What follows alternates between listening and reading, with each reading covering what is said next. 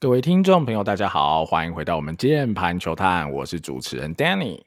我是主持人阿月。如果想要跟我们聊更多台湾棒球的相关话题，欢迎到 Google 搜寻键盘球探 Facebook，就可以找到我们粉砖喽。哇，那这一集非常非常的特别啊！哦，这一集呢，我们要来聊的是这个运动心理学相关的一些嗯话题啦。哦，那这一集很开心，我们邀请到一位特别来宾呢，是 Kevin 哦。那 Kevin 他其实是我大学的学长，然后也是我的好朋友。那其实我们过往也在球队哈当过队友蛮多年的哦。那 Kevin 他其实就是呃运动心理学这个领域的一个专业的研究者。那现在也有在呃国内的大专院校来任教啦。哦，那我们请 Kevin 跟听众朋友打声招呼吧。Hello，听众朋友大家好，我是 Kevin。那就像刚刚阿月所提到的哈，我跟阿月认识很久了，所以诶也是这个频道的忠实的听众了。对，那今天也很高兴，就是有机会来到这边。跟大家分享就是最近的一些研究成果，还有心得感想。那还请大家就是多多指教。好，OK，哇，我觉得这一集其实真的很有意义啦。其实我想邀 Kevin 来上节目已经很久了，因为他其实研究的就是呃，我们讲运动心理学嘛。那大家也知道，就台湾乃至于这个整个亚洲的棒球，似乎对于选手的心态这件事情，好像一直都。嗯，有很多的误解哦，或者是说，呃，常常选手表现好或不好呢，不管是乡民也好，教练也好，往往都会归咎哦心态问题嘛。哦，这个我想大家都非常非常熟悉。那到底这个心态问题，到底背后到底是什么的道理？那我们当然就是要今天来这个请教专业的 这个研究者 Kevin 然后，好啦，那我觉得。开头我先带这个听众朋友们来了解一下 Kevin 他的这个研究的主题哦。那他的研究主题主要是有分为两个嗯大的一个区块啦。那我们我觉得这一 part 我们就请 Kevin 来介绍一下他的一个研究好了。那第一个部分呢，他研究的是教练的领导风格哦，这我相信也非常的有意思，大家应该也蛮有兴趣的。第二个部分呢，就是呃选手的心理的强韧性，也就是我刚刚开场的时候。呃，提到的这一块哈，就是到底选手的表现是如何被他的心理层面影响。然后这两 part 呢是呃，就是我们私下了解，就是 Kevin 这边他的研究的主题啦哈。那我就请 Kevin 直接来聊聊好了，就是你的这两个研究主题究竟呢，它的内涵是什么？还有你想要得到怎么样的一个研究结论跟假设呢？大概可以跟我们听众朋友简单分享一下。OK，啊、我觉得就有点像刚刚阿月提到的，就是。其实不管是说教练啊、选手，或者是像我们这样子一般的球迷，对于选手的这个心态哦，其实我们都是有一种嗯，好像有什么问题就把它丢到这个垃圾桶里面的感觉哦。怎么说呢？比如说，如果这个选手在关键时刻，哎啊、呃，比如说打出了制胜安打，或是拿下了救援成功，哦，我们就会说，哎，这个选手心脏够大颗，不错，有胆识。哦，可是如果相对的，他在这关键时刻失败了，或者是甚至是失误了，那我们可能就会说啊，这个就是啊小心脏啦，可能就是承受不住压力，抗压力不足。所以好像好的坏的，我们都会丢给就是这个选手的心态，但其实我们对他的了解，有的时候是比较隔靴搔痒，或者是说雾里看花这样子的一个状态。嗯、那刚刚其实阿月有提到哦，就是。啊、呃，选手这边呢，他的心理强韧性，还有教练的领导风格，会是我的两个主要的研究主题哈。那我们先来谈谈，嗯，选手的心理强韧性好了。那选手心理强韧性哈，如果真的要讲的话，从内涵上来看，他就在讲一个选手哈，通俗一点，他的心脏大不大颗，心中无拉不哦，有没有力这样子的这种感觉。嗯、那这样子的一个东西呢，它其实呢，过去哈。有两个哈，我觉得比较重要的地方，我们可以先来谈一谈这个部分。第一个哈，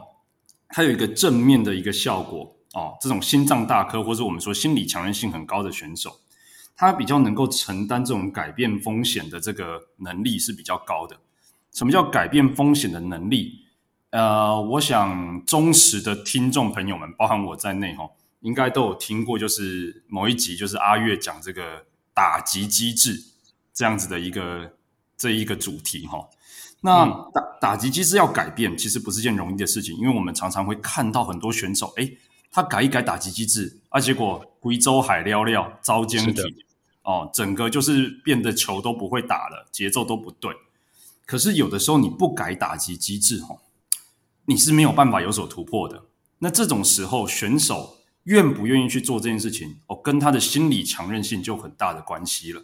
他愿不愿意想方设法的，哦，为了让自己变成变得更好，用尽各种方式去做出改变，这个是心理强韧性一个很重要的影响。了解。嗯，我再分享另外一个例子啊。嗯因为我自己啊、呃，不瞒各位所言哦，我自己是中华职棒的球迷，那特别是爪迷啦。如果依照大家的这个分类来的话，对，所以我会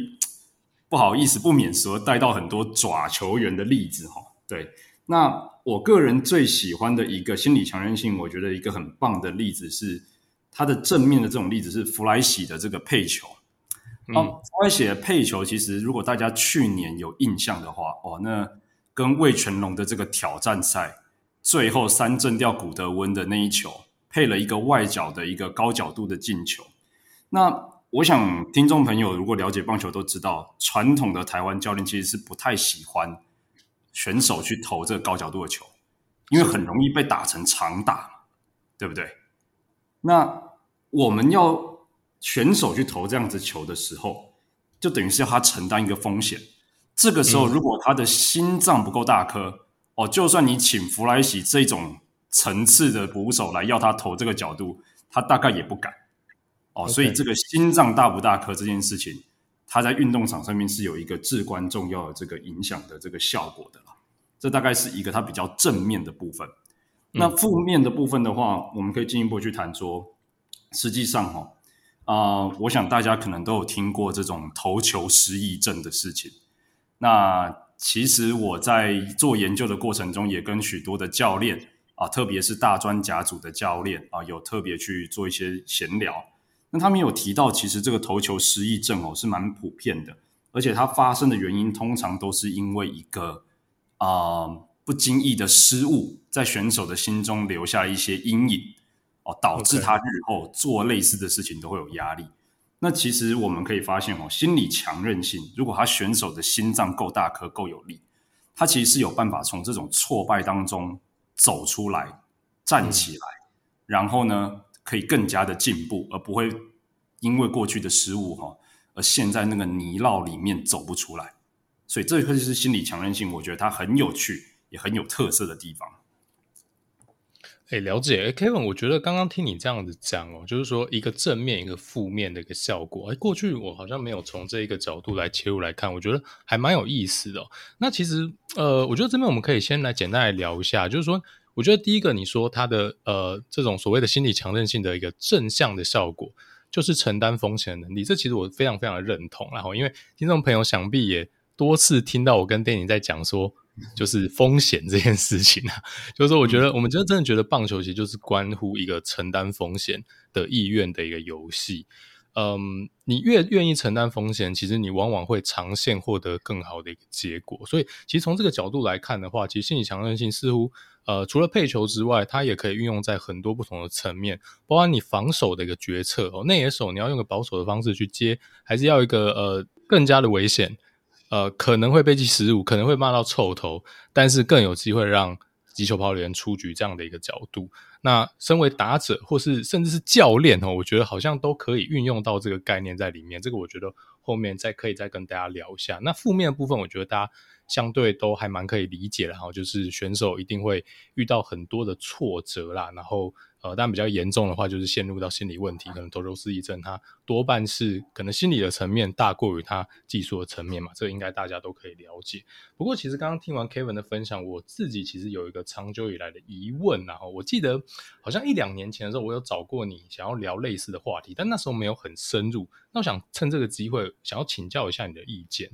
就是我自己觉得啊，顶尖的运动选手，尤其是我们其实谈论的，包括你的研究对象，呃，虽然说可能不见得是，例如说真的是世界顶尖的选手，或是台湾职业等级顶尖的选手，但至少也都是甲组以上，也都达到了二十几岁的这个成绩，嗯、基本上都算是台湾很顶尖的选手了。我们应该可以这样去理解啦。没错，那没错。对他们其实一路以来，尤尤其台湾的这个科班的体体系又特别的独特嘛，他等于是其实从小竞争到大了，经历过了无数次的竞争，而且他们应该已经都有一定的赢下这些竞争的经验，跟应对这一些高强度竞争这样的一个经验了。那是怎么样的一个因素会让他们在呃已经经历过这么多高强度竞争的状况之下，突然在某一个点去陷入到了这样的一个心理强韧性的问题呢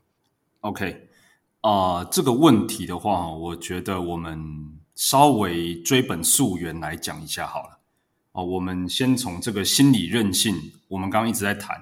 通俗来讲，它叫心脏很大颗。但如果我们用一个比较学术、比较科学一点的定义的话，它大概会是一个什么样的内容？我们从这里出发，然后来聊一下，诶，为什么？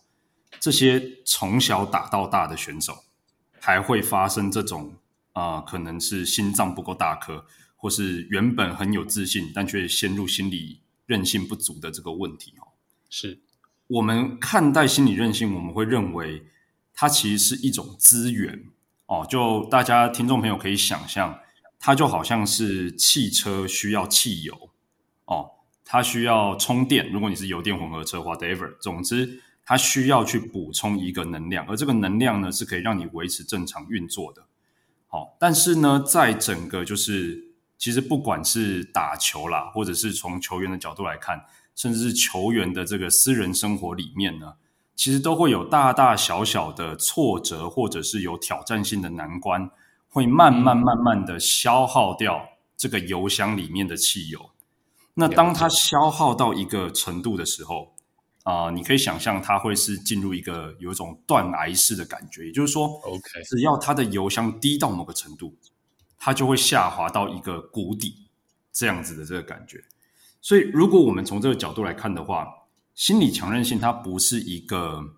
嗯，从一个人出生到他成年，甚至到他老去，他都不会改变的一个固定的特质。它其实是一个能量.一个资源的感觉，也就是说。我们看到那些心理强韧性很强的人，我们说心脏很大颗的选手，他可能是长时间都有有他的技巧，可以维持住他油箱里面这些油。嗯。那我们看到那些我们可能心脏比较小的选手，哦，他可能不是油箱没有油，或者他的油箱比较小，不是，只是发生了一些事情，导致他没有办法有效的去回充或是回填。它流失掉这些资源跟能量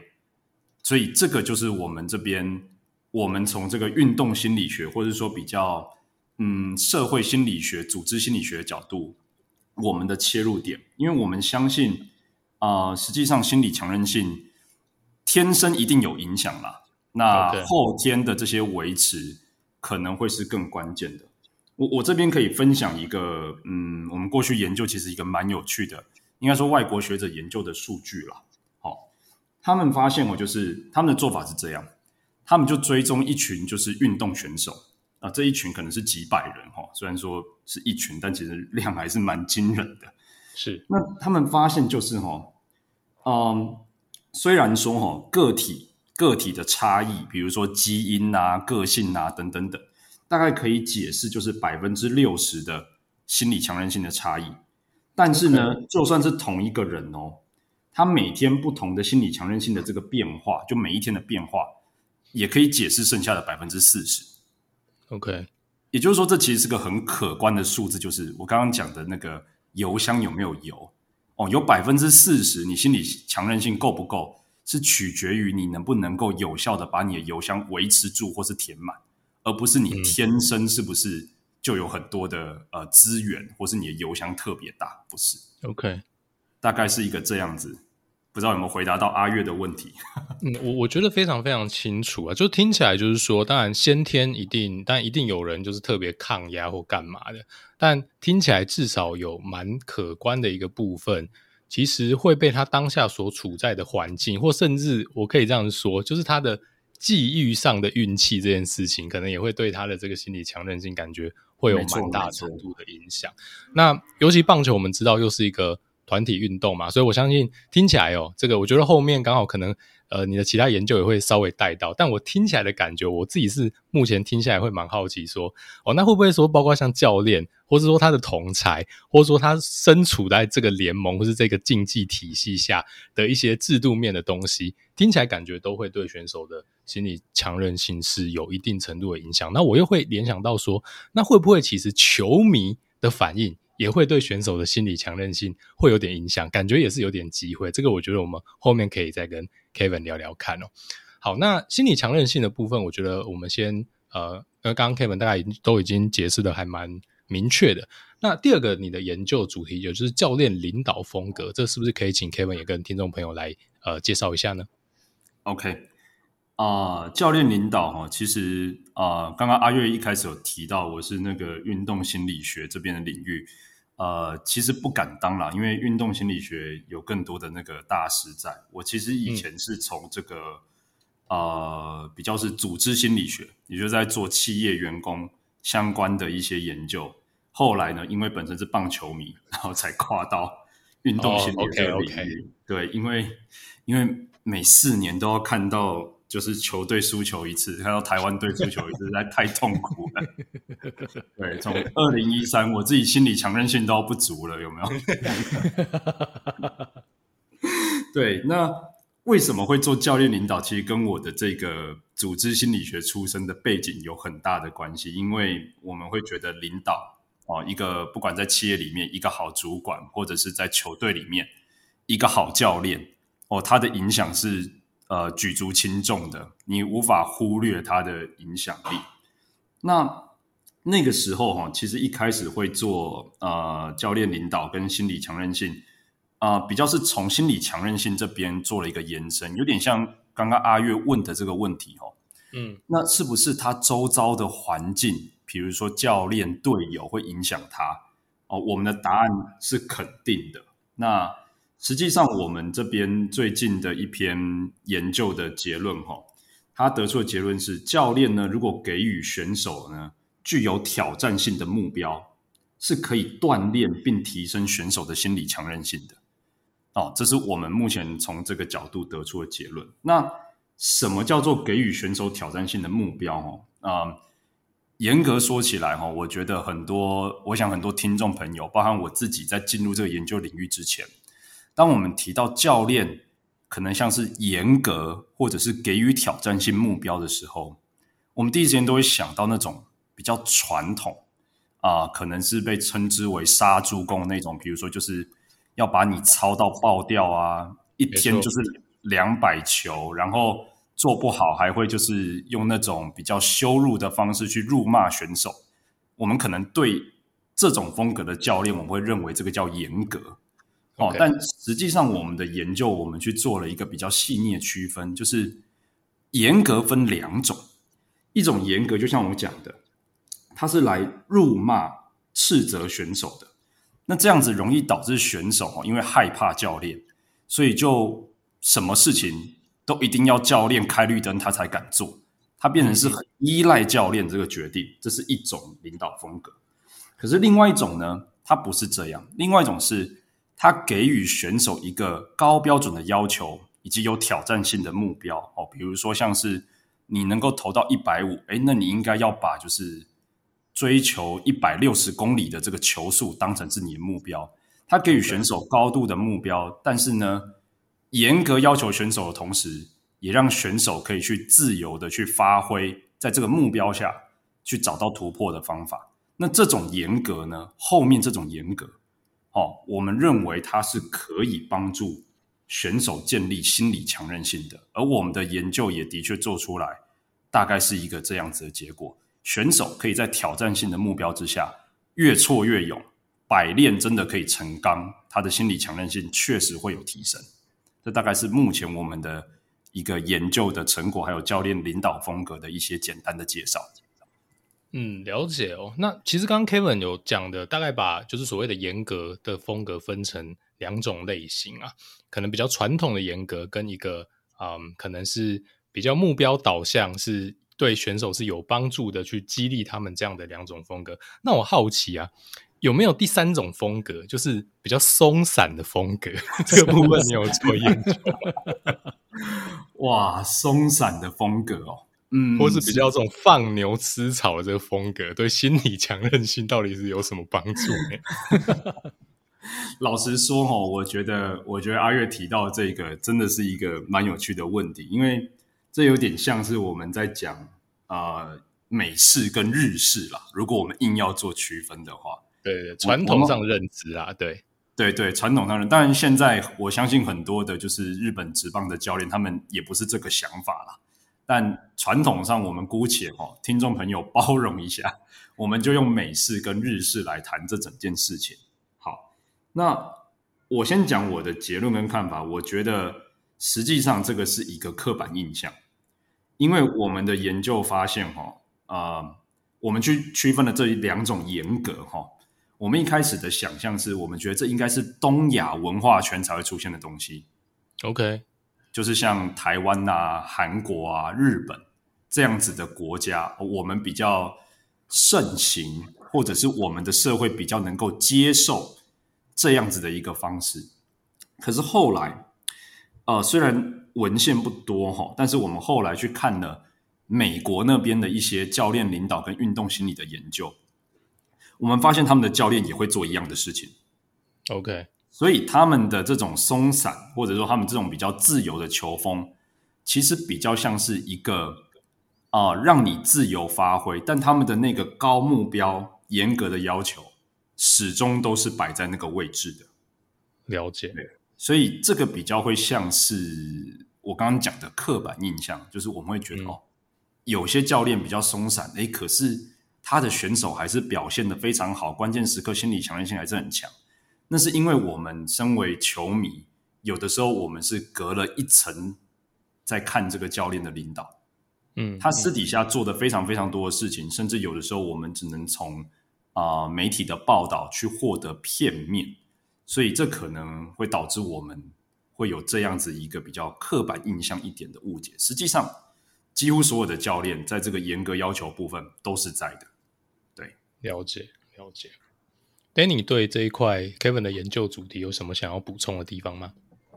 好，因为我我先补充一个点哈，因为我觉得应该是蛮刚好，因为阿月跟 Kevin 是学长学弟嘛，然后你们大学都是念都是跟管理相关，我自己研究所也是念企管，所以其实我们。彼此之间是有一个可以共同哈交流的语言，就是一些管理学的语言也好，然后组织行为学的语言也好。但我担心，好听众可能会比较不是那么理解哦。如果我们讲的太艰涩的话，会怎么样？但我觉得应该是反过回来，我可能我想办法用一个比较简单的例子哈，来来来跟大家来聊一下这个所谓的管理领导风格。好了，就是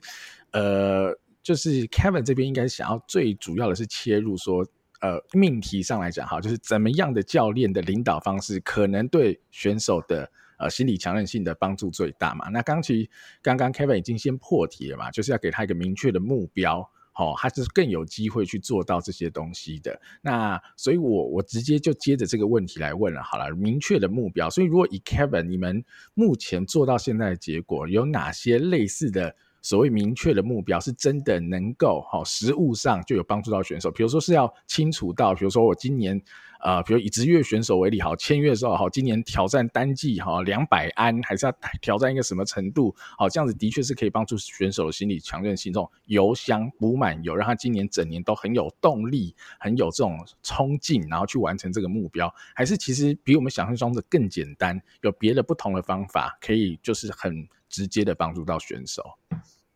OK，那针对这个部分，我先讲一下哦。刚刚 Danny 讲的一个非常重要关键字，真的是超级会抓这个这个归纳跟精华的，太厉害了。一个明确确实很重要。那我觉得除了明确，应该说我们的研究结果除了明确之外，有另外一个更重要的一个内涵，它至少跟明确是差不多重要，就是要有挑战性。嗯，也就是说，不能是他现在马上就能轻松办得到的事情，那样子对他的心理强韧性的帮助是有限的，甚至是没有的。那什么叫做有挑战性的目标？哈，嗯，我觉得这件事情就真的牵涉到我们常常会说领导或者说管理，哦，是一门艺术。那什么是挑战性目标？这真的就是一门非常非常大的这个艺术了。那为什么我会这样子讲呢？是因为每个选手哈，什么东西是有挑战性而且明确的，每个人的认知跟知觉是不一样的。哦，有的时候教练觉得，嗯，这个是很有挑战性的目标，而且是选手应该是努力办得到的，但结果一要求下去，哇，选手整个倒台了，就已经觉得压力压力爆大，就直接下去了。对，我最近很。关心的一个例子哈，我想听众朋友，尤其是诗迷朋友们，应该也很担心，就是林月平跟古林睿炀 这样子的一个互动。因为我们当然，我们就像我刚刚讲，我们不知道他实际上互动，可是我们可以看到哈，丙总在这个媒体上面语重心长，然后比较严厉的态度跟古林瑞阳说了一些，嗯，算是鼓励吗？还是说是比较？劝导的一些话哈，我觉得对于选手来说，这可能就会是一个压力来源。你要他去克服一些伤痛，OK，这或许哦，这或许是一个有挑战性的目标，锻炼他的心智嘛。可是对选手来说，那搞不好是一个他现在很难去跨越的鸿沟，那反而可能会伤害了他的这个心理的这个强韧性。我们就先不提，可能会造成。生理上的负担哦，这个我们还先不提，光是心理上，呃，选手可能就会面临了一定程度的压力。所以，我觉得真正关键点会是在这个挑战性的目标。但是，我也必须啊、承认一件事情哦，就是每一个选手的这个案例可能都会不太一样，他们可以承受的挑战性的这个目标，可能是人人都不太一样的一个状况，大概是这样。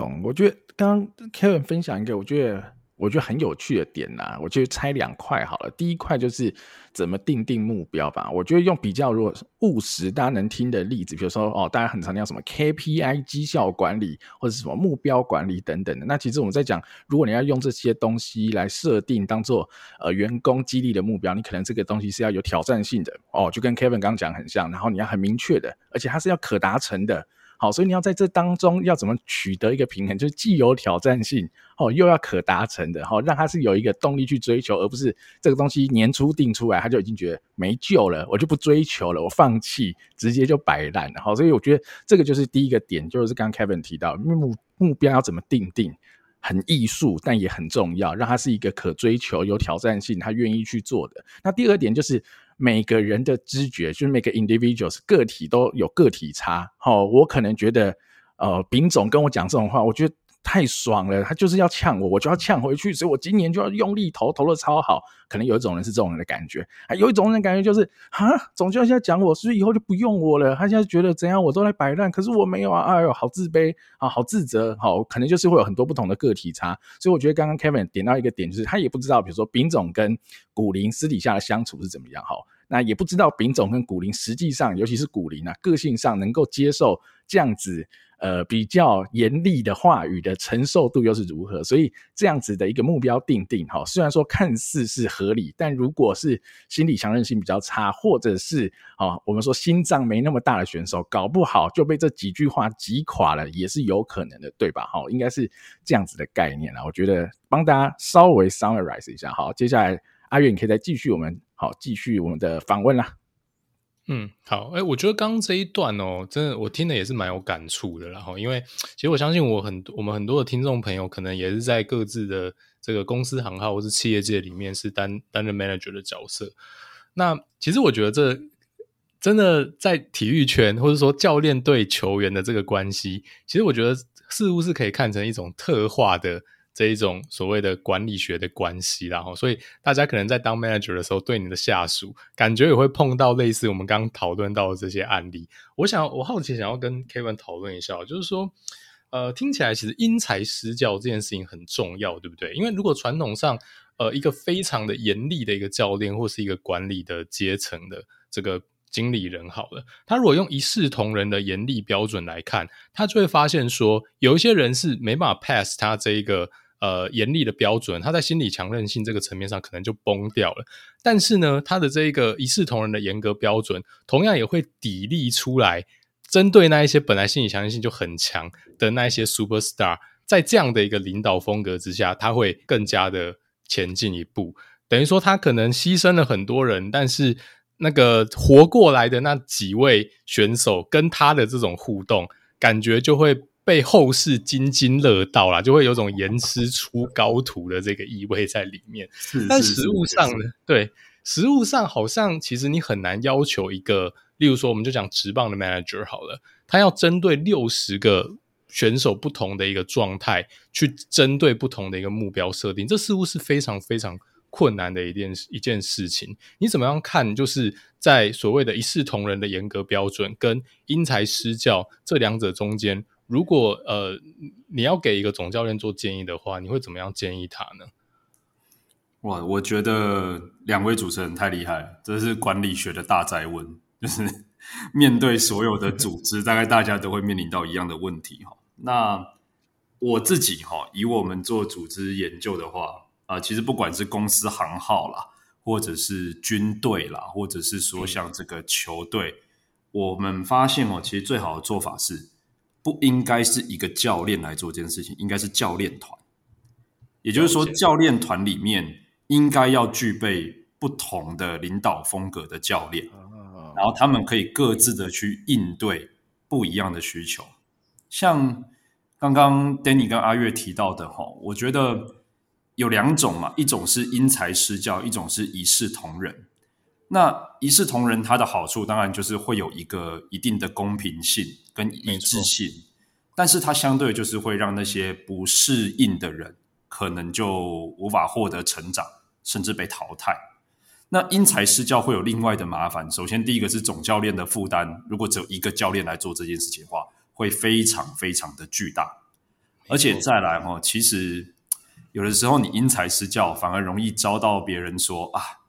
比如说某某某就爱将嘛，我们现在有时候 也会这样子酸嘛，对不对？唱打有没有上去 怎么打都可以，对。另外一个呃，可能三个打数没安打啊，第七局就被换下来了，就这样子。如果这种不同的风格哦，因材施教，可能也会。招来类似像这样子的一个批评，甚至是不满的声音，所以这就是为什么我觉得哈，有两个角色。如果以球队的角度啦，其他组织我不敢讲，但以球队角度，有两个角色非常的重要。第一个就是除了总教练以外的教练团们，嗯，哦，他们可能比如说，如果总教练是一个比较严格的，会给挑战性目标的人，哦，那面对到那些我们当下判断就是，哎。他可能哈还不足以把这个挑战性目标当成是砥砺自己的资源的时候，我们可能会需要就是其他的教练，呃，如果用比较通俗的话来讲，可能要用比较支持的、比较温暖一点的角度来处理这件事情。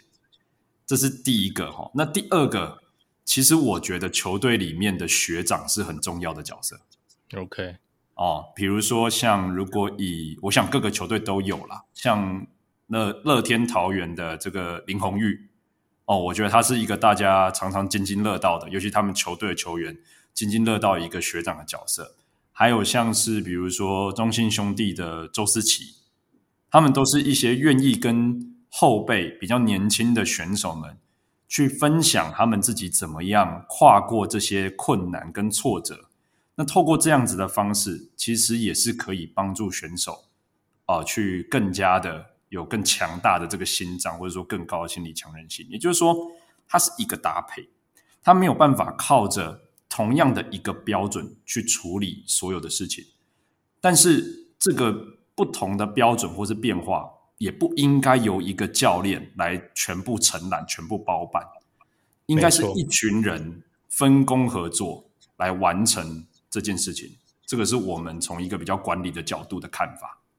就是我觉得这管理魂有被 Kevin 燃烧起来的感觉。我觉得你刚讲真的太好了，我我我先讲一下，因为我觉得我自己一直忽略了一个问题，我们就以为教练团嘛，要补的是专业的能力，比如说打击教练、守备教练、跑垒教练、好熟悉教练总等等，是一种专业能力的展现，而去组成这个教练团，让他的专业能力或技术等等的，好是完美无缺，或是迈向一个很强的组成。好，但其实完全忽略刚刚 Kevin 刚刚提到这些领导风格的互补，或是呃不同的人哈来做不同的事。来让整体的组织能够有更好的一个方向，因为其实这有一点哈，跟组织学相关，就是其实领导风格，我们有人可能分六大类、七大类、十一大类等等。但领导风格如果有六大类，简单讲，那可能有是权威型的，好，有可能是民主型的，好，不同的领导风格。所以，如果你的教练团有不同的领导风格的人才，其实在组织面对到不同的问题时，你就该用适配的。好，经理人就所谓的教练团。好，因为教练团在球队里就像是你的领导团队嘛。好，我们同比用公司来看，那你就要该用适合的领导人，好去解决目前组织遇到的问题。比如说你像连败。好，连败的情况，大家现在哦士气很差，所以你肯定要激励士气，所以你肯定要一个前导型的领导人，哈，像他就在前面大喊 “Follow me”，好，给大家一个很强大的动机目标，让大家往前冲，好，建立高绩效的标准，哈。但如果你现在其实是一个呃球队气氛很差，哈，内讧什么的，哦，你可能需要一个协调型的领导人，哈，来排解一下团队里的不。哦，这种不满、不安啊，等等的吵架等等，所以我觉得，我觉得这是很有趣的，这是我完全没有想到。其实，在球队里，还是应该要把好很多我们管理，甚至到我觉得大家应该在工作上、实务上，应该都很有感触。就是有一些领导人，或是哈，他就是。救火队的性质，然后有些人他就是人和型的性质，哦，那公司就会安排他们在不同的职位，但他们也不会永远做同样的事，因为可能现在是 A 部门需要救火队，下次是 C 部门需要救火队，哦，然后下次是 B 部门需要人和型的主管，因为要吵架，哦，要去解决。我觉得哇，原来其实，在球队的管理也是可以完全应用在这些面向上，我觉得真的很有趣哦。我之前没有想到这些哦，感谢 Kevin 提供给我们这么多有趣的见解啊。谢谢谢谢，不敢不敢。嗯、我其实要讲的事情跟 Danny 是完全一样的啦，就是很多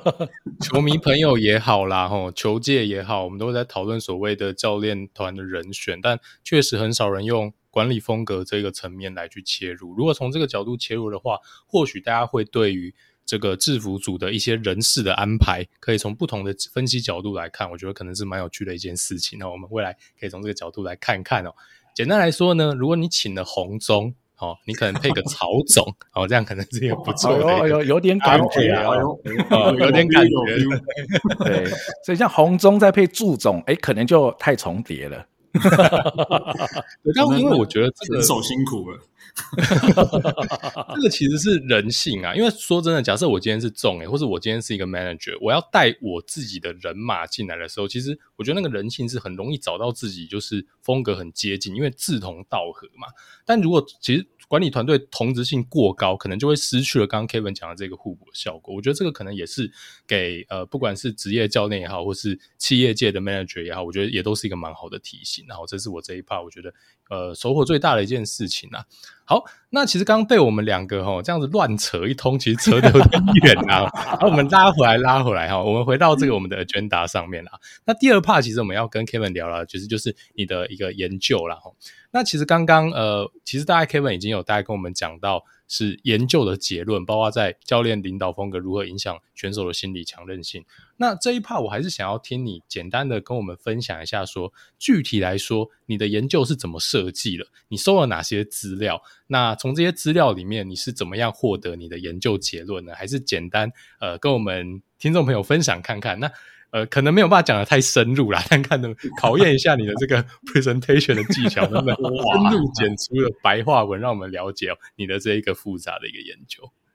哇，这个比我在就是大专院校当讲师还要具有挑战性。好，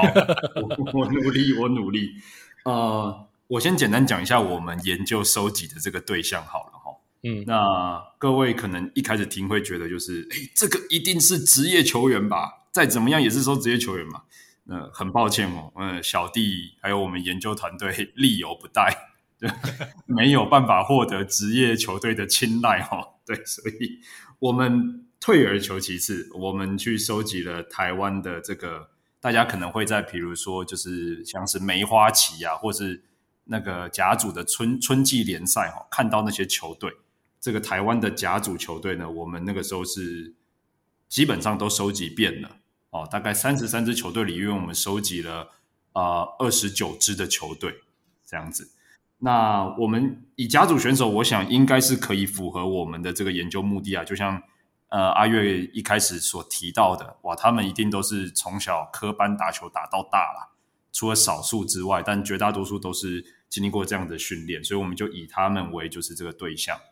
那这样子总共收下来哦，前前后后啊，我们也收了就是将近一千份的问卷啊，我们是用问卷调查的方式，那。球迷朋友或者是听众朋友可能会呃觉得很有趣，说：“哎，心理强韧性它是可以用问卷来测量的吗？”哦，其实是可以的，因为一个选手他心理强韧性高还是低，哦，就是选手本人他是最清楚的。等到我们旁边的人观察到的时候，其实都已经是后话，或是都已经是结果了，哦，后面的结果了。嗯。所以基本上是。选手自己是非常清楚的。那我们用问卷的方式去做这个施测。那刚刚讲一千份问卷哦，听众朋友可能会觉得就是哦，还算是一个蛮不错的数量。那实际上我们跑了两次，我们跑了两次，所以总共是两千份的问卷。诶，为什么要跑两次呢？哦，因为我们的研究主题刚刚提到的是教练给予选手挑战性的目标，能够帮助选手提升。或是建立他的心理强韧性，一个是因，一个是果。因跟果，如果我们放在同一个时间点的话，嗯、它的因果关系就更不清楚了，因为你不知道是谁影响了谁。诶、欸，搞不好是反过来啊。那个，这重诶，看这个选手哦，好像心脏够大颗，那我多虐待他，他的风格，嗯，对对对，或者是我就多虐待他一下，多要求他一下，应该不是问题，对不对？诶，我们不能排除这个可能性，所以为了尽量让这个因果关系稍微清楚、单纯一点，我们在第一个时间点主要是收这个教练的领导风格，然后在第二个时间点主要是收像是心理强韧性以及后续他的一些就是工作诶训练上面的表现，所以我们前前后后总共啊、呃、花了大概。四到五个月的时间，然后跑完了这两个时间点，收了两千多份的问卷，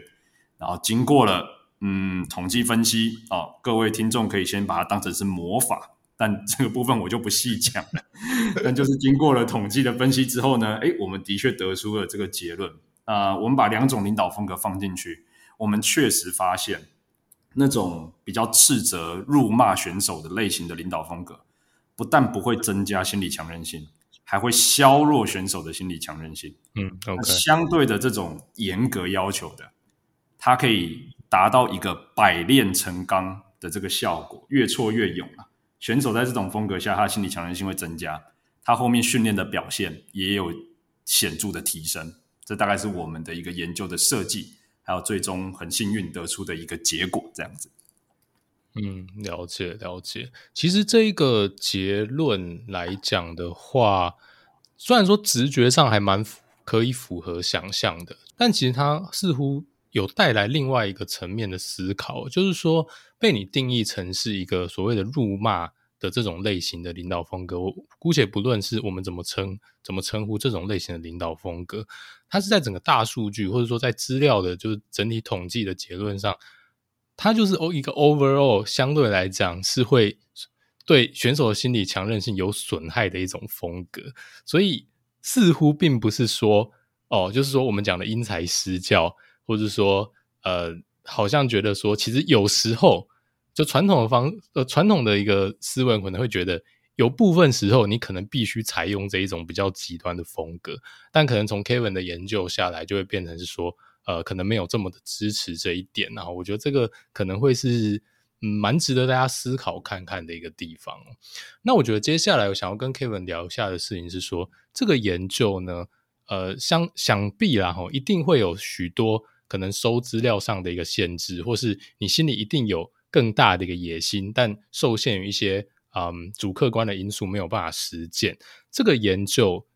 如果未来要继续把它延续下去的话，你有怎么样的一个想法呢？还有哪一些结论是呃，基于你这一次的研究的结论，你想要了解更多的地方。OK，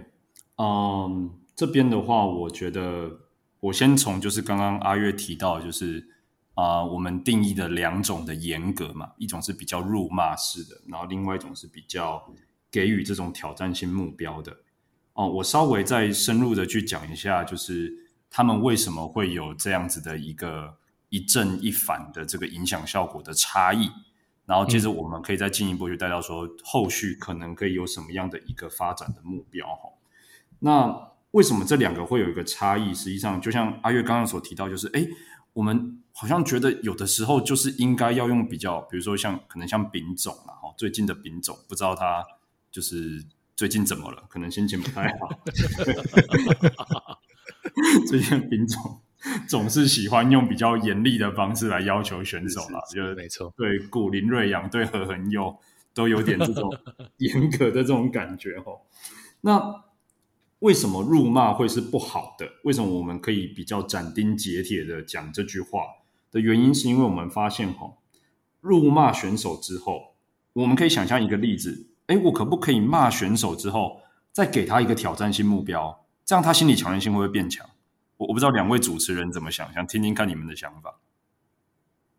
我觉得很有趣，哎，我我先讲一个点哈，因为我刚刚一直在思考一个问题，嗯、就是多一个变相进来，就是 contingency 情境的不同，是否会影响到这个研究的结果会有一些不同？哈，如果今天不是球队，哈，假如今天我们是军队。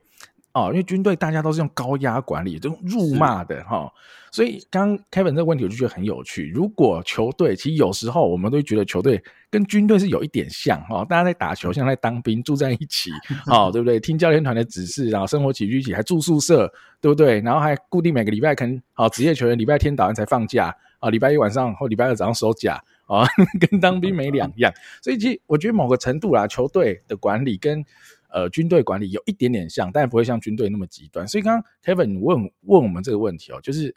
高压辱骂加上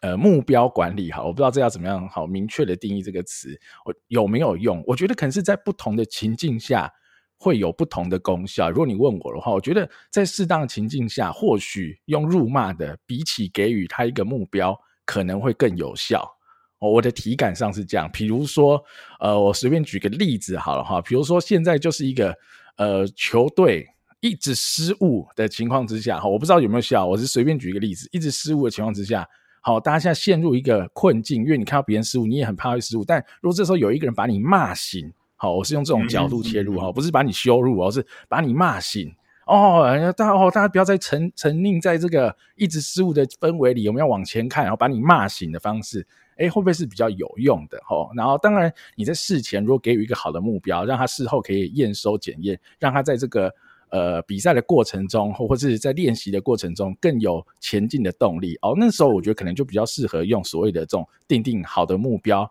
好高的目标，有挑战性的目标，让他们去追逐。哈，所以如果是我，我可能会觉得在不同的情境下，或许各有用处。好，我的体感是这样啊。了解。嗯我自己的感觉是，我我当我个人的风格啦，我个人风格当然也其实是很希望是避免，或者我自己在被人家管教的时候，我也是很讨厌这一种比较传统的辱骂风格。但如果要我猜，如果在哪种时刻这样子做，可能反而比较有效的话，我觉得或许蛮看人的。因为如果说这个人的心理的强韧性是不足的，其实你根本等不到刚 Kevin 讲的后面那一段，给他目标，他可能就已经已经毁了，或是对，可能有这样的一个状况。所以其实也不用讨论说，哎，我先给他这样子，我先鞭子在后面再给你东西，好像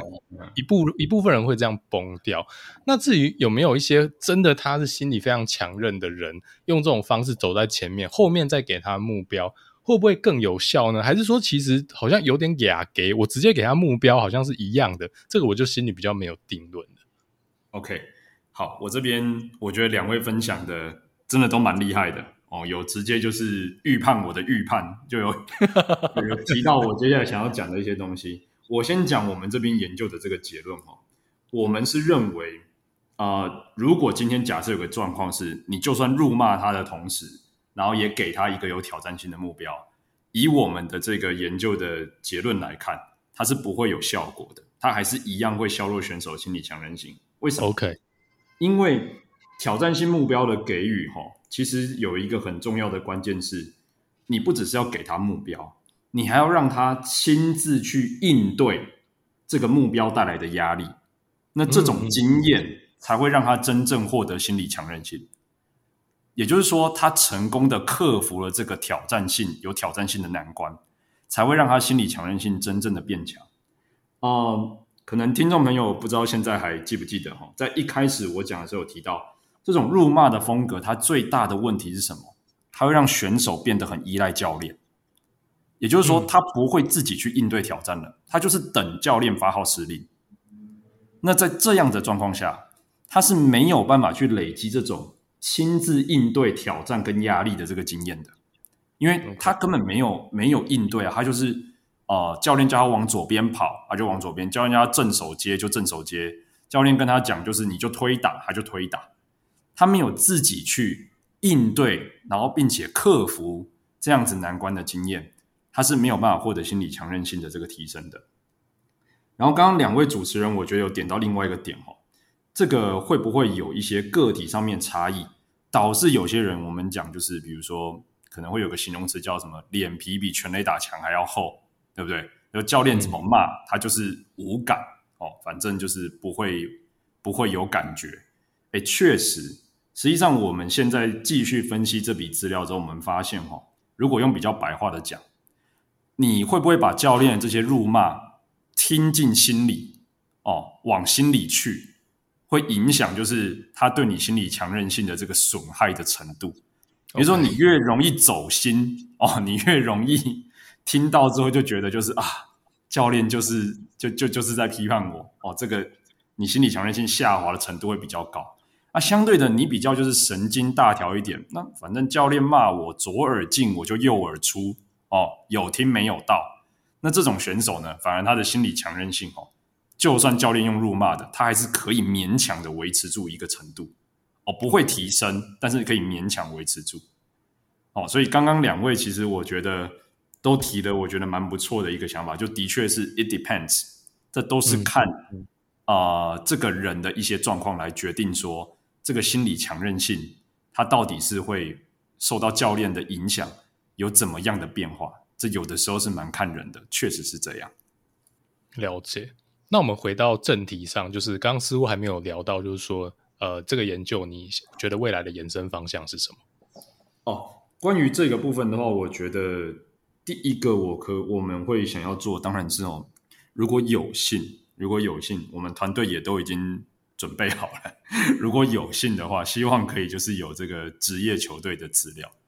因为毕竟再怎么样，呃，我想各位听众朋友其实都可以很清楚的去想象啦。现在的这个业余甲组的比赛的一个密度跟强度，跟职业是有一个巨大的落差存在。是这个是客观的数字啦，光是场次就已经有很明显的差异，更不用讲说里面啊、呃、选手的这个强度哦，这会是第一个问题。第二个是职业选手的压力真的是非常非常的大，尤其是这几年，嗯，一来是选秀一个年轻化的趋势嘛。那可能这些十八、十九岁的就是小朋友们，就要进到这个职业的赛场，所以对他们来说，心理强韧性的议题，我觉得会是一个很重要议题。那第二个是职业选手，有的是啊、简单来说，他们的薪水收入跟他们成绩是有一定的高度联动的，所以对他们来说，这个压力的程度呢，嗯，可能又会是另外一个层次的这个程度。所以如果有机会的话，哦，我们也会很希望，就是啊、呃，台湾的职业球队如果有幸我们可以收到资料的话，我相信可以就是带来更多的 insight 跟不一样的帮助啦。这应该会是我们之后啊、呃、最主要会想要前往的这个方向了。那当然，刚刚两位主持人提到就是这种，哎，呃，contingency 这种可能要视每个人的特征差异而定的这样子的一个研究的方向，我们现在实际实际上也在进行。那也是我们未来会持续关注的一个重要的焦点，大概是这样。了解哦，其实 Kevin 刚刚讲到说，你未来想要收的是职业球队的一个资料，这正好也是下一个我想要跟你聊的一个话题啦。就是说，因为其实毕竟像大部分的听众朋友，其实最关注的就还是呃职棒，然后那你怎么看？就是心理强韧性这一门学问在职业运动可能会有怎么样的应用呢？如果一个职业球团他是更了解这一块的一个知识，或是他配备有呃相关的这种专业背景的人士，他可以怎么样在各种面向上去提升他选手的一个？啊、不管是心理上面的能力，或是甚至延伸到技术层面上的战力，你怎么样看？呃，你的这一门学问在职业运动赛场上可能会有的应用？OK，我们先讲哦，这个哦、我想先就是从这个某一次那个中信兄弟的领队哦，这个小刘领队哦，他有在他的自己的 Podcast 里面提到一个.我觉得我自己蛮有启发性的。他有提到一件事情，是说很多人问他说：“诶，为什么最近就是嗯呃选秀进来的前段顺位的一些投手哦，好像表现或是成长都不如外界的预期？”那他提到一个很关键点，是因为很多时候他发现，就是选秀进来的年轻投手，其实身上都是有一些大大小小的伤势，有的比较严重，有的可能就还好。但无论如何，他们都得先从这个伤势康复之后，才能够去训练，才能够去进步成长。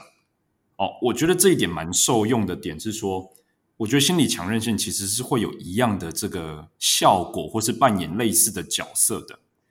因为选手要进步，像我们一开始带到的，有的时候你要改一些技术层面或是机制层面的东西的时候，你需要选手的心理强韧性。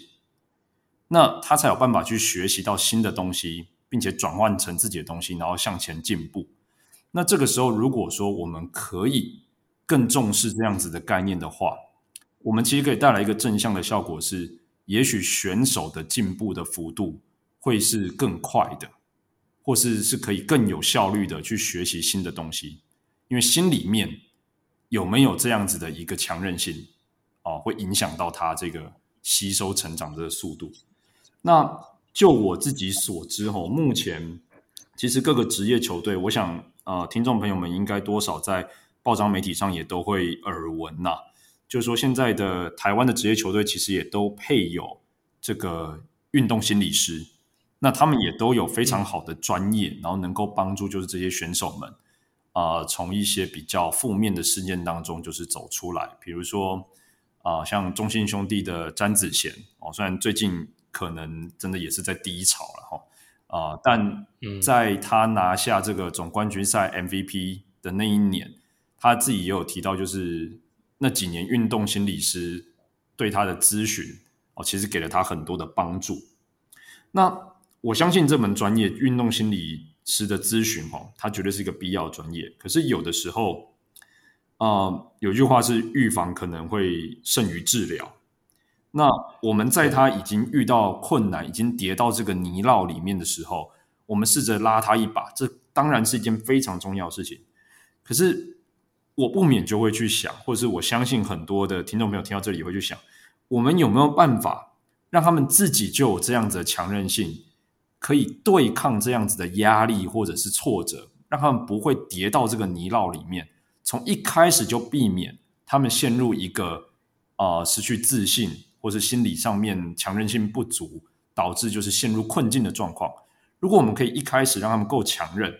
去避免这件事情，比如说，如果我们可以从教练，或是说像是选手、队友之间，让他们有办法透过这些互动，比方说正确的领导风格，然后建立起选手心理强韧性，或许我们可以从一开始就避免掉这些我们不想、不乐见的这个状况。这是我觉得心理强韧性啊、嗯呃，如果说他有机会得到更多重视的话，我相信他会是可以带来类似这样的帮助的。了解哦。那其实今天节目也差不多到尾声了哈。那其实我们还是会有下集哦。下集的话，因为我们这一集主要是 focus 在所谓研究，就是 Kevin 的研究，还有心理强韧性跟教练领导风格的一些简介。那其实我相信观众、听众朋友一定听得还不过瘾哦。下集呢，我们会再寄出哦这个更多辛辣的内容啊。我们要请 Kevin 来聊聊哦研究过程啊，还有大专甲组他这个接触呢，呃有遇到什么样有趣的事情啊。不过我觉得我们还是可以简单来做个收尾啦，就是说，其实我们今天这一集真的聊得非常非常的丰富。那最后想要请 Kevin 来聊聊看说，说前面有提到说教练的领导风格如何如何影响呃选手的心理强韧性，那有没有其他因素也可能会对选手的心理强韧性会有？呃，决定性的影响呢？还有就是说，最后你有没有想要补充关于你的这两个研究主题——教练领导风格跟心理强韧性，有没有什么案例想要最后跟听众朋友做个补充呢？哦，OK，我先讲一个啊、呃，我个人认为，其实也刚刚也漏讲了哈，感谢阿月的这个提醒，就是我未来也想要做的一个研究的方向。呃，除了教练之外，有没有其他人呢？会影响选手心理强韧性？有的，那。除了教练之外，在球队里面最多就会是队友嘛。那我们常常会讲哦，嗯、尤其是投捕之间，我们最常讲这种事情，就是哎，有时候投手会说：“哦，这个捕手给我很大的安定感。”我们常常看到，就是呃，有些投手在采访里面会提到这样的话。那在我们这个学科的角度来看，我们就会觉得说：“哎，有没有可能心理强韧性是会传染或是会感染的？”比如说，我一颗心，我一个心脏小的投手，跟一个比如说，也许像比如说像是呃张进德、林红玉，或者甚至是弗莱西这样子很有经验，然后很稳定、心理强韧性很强的这个捕手，如果这两者搭配起来，会不会这颗小心脏的这个投手哦，他的心脏也会慢慢变大颗，他会变得有安定感？我觉得这个是一个啊、非常值得去。讨论的这个这个题目哈，因为有的时候，呃，总教练有的时候蛮难做改变的，不管是你要叫他改变他的风格，或是要把他换掉，好像都有点困难。但是你可以去换这个搭配的投补组合，它可以会是一个立竿见影的效果。那我觉得这会是不管是对职业球队来说，或者是。啊、呃，对于选手的这个呃不职业球队战绩，或是对选手的这个心理健康来说，我觉得这都会是一个蛮值得尝试的一条路径哦。这个是回应阿月刚刚的第一个收尾的问题。OK，那在第二个问题的部分哈、哦，我我其实想要举一个最近发生的例子，实际上有一些过去有听到的一些，或是我亲身访谈例子，但我觉得这个例子我觉得蛮记忆犹新的。我个人很欣赏这样子的一个心理强韧性的这个操作啊，就是在那个今年的 WBC 啊，曾俊岳他的一个投球的这个状态哈、嗯、啊，我想应该很多听众朋友也有听，就是前面 键盘球探分享，我自己也是哈，在巴拿马那一场真的是，哎，这 心 心都跌到谷底了。那个时候看到曾俊岳上来，其实状况连连呐。就很明显，就是他可能是比较，啊、呃，有人说他是状况本来就不好，但也有人说他是紧张，所以他在巴拿马那一场投的是状况连连。可是后来在古巴的那一场最后对古巴比赛的时候，哦，曾俊彦他我记得是投到就是流鼻血嘛，然后教练上来要把他换下去的时候，他就跟教练说：“教练让我投完，我不要下去。”我看媒体的报道内容大致是这样。我觉得在那一刻就是一个很符合我们前面所讲的心理强韧性被培养起来的这样子的一个例子，因为他被赋予了一个有挑战性的难关，然后他并没有依赖任何人，然后他亲自的去应对这样子的压力经验，然后最后成功的从就是这些古巴的就是打者手上拿到了出局数。那我个人会觉得，哈，他就完全符合了，就是我们在这。这一个研究里面所探讨的所有主题，教练给予了一个明确而且有挑战性的目标，然后他也努力的去达成的，亲自去应对这样子有挑战性的压力。那我相信这会是对曾俊岳，虽然说我们没有办法，很很可惜，我们没有办法测到他的心理强韧性，但是我们相信这对曾俊岳的心理强韧性，还有他后续的表现，我觉得应该会是一个很正面、很正面的加分。那。如果我们从这个角度来看的话，我会很希望的是说，呃，我们可以用这个角度来看待一个教练他在领导跟管理上面的一个能力跟或者说有点艺术的这个展现呐。他让选手在一个有挑战性，但是又可以高几率的确保他能够达成目标这个情境。我觉得这对所有教练来说都是一门很考验的一个艺术，有点像我们刚刚讲的，搞不好你觉得是有挑战性，但对选手来说就垮了，压力太大了。怎么样去掌握这个火候、这个分寸？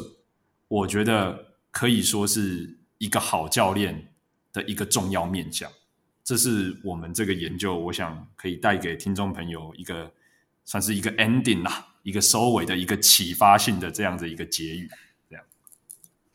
哇，我觉得真的太有趣了，尤其你刚刚讲到，就是说队友之间的影响，那投捕之间是不是有这样的一个效果存在？我真的超级期待可以看到有进一步的研究，因为我觉得这甚至有可能去根本性的影响了未来这个职业球团制服组在他所谓的球员养成他采用的策略，例如说他在农场在二军的时候，是不是可以立大量的启用拥有这样子去呃 buff 年轻选手这样的一个。嗯，能力的捕手大量在农场跟他的顶级新秀做搭配，而不是哦，就是说，呃，可能单纯就是找一些可能守备能力出色的捕手。我觉得这一块真的会非常非常大程度的去影响，就是嗯，职业球团在选手养成在农场的一个策略上的一个发展。我觉得真的非常非常期待未来哦，希望我们可以获得答案啦。好啦，那我们今天的节目差不多到这边。那 Danny 最后有什么想要补充的地方吗？好，最后补充一个小小的点就好了。好，就是我这集跟 Kevin 聊完，我觉得有一个很大很大的启发，就是 Kevin 刚其实有提到类似的东西，就我们以前大概知道，就会有一些心理咨商师然后在球队里针对事后做一些补救。但其实今天跟 Kevin 聊完，我自己是完全是。哦，看见新大陆，原来运动心理学有很大的一块，或者我们说组织心理学有很大一块，是你去学习这些知识以后，你事前就可以哦，针对未来有可能发生的状况，你先去做一些呃布局调整也好，策略制定也好，目标管理等等都好，你可以避免不好的情况发生以外，你还有可能帮助到选手。哦，产生更多好的东西，所以呃，这些东西我就觉得哦，那这个研究是更值得我们去探讨跟理解，因为它就可以让我们在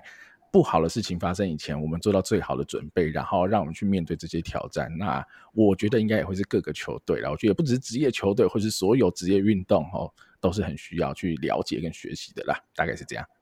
好，那我们今天的这个上集就到此告一段落了。然后，那下集的话会有更多的实际的个案哈，就是 Kevin 在实际哈大专院校走访的个案，还有更多有趣的秘辛会再带给大家哈。再请大家准时收听我们的下集，然后感谢大家的收听，我是主持人 Danny，我是主持人阿月，我们下集再见喽，拜拜。拜拜。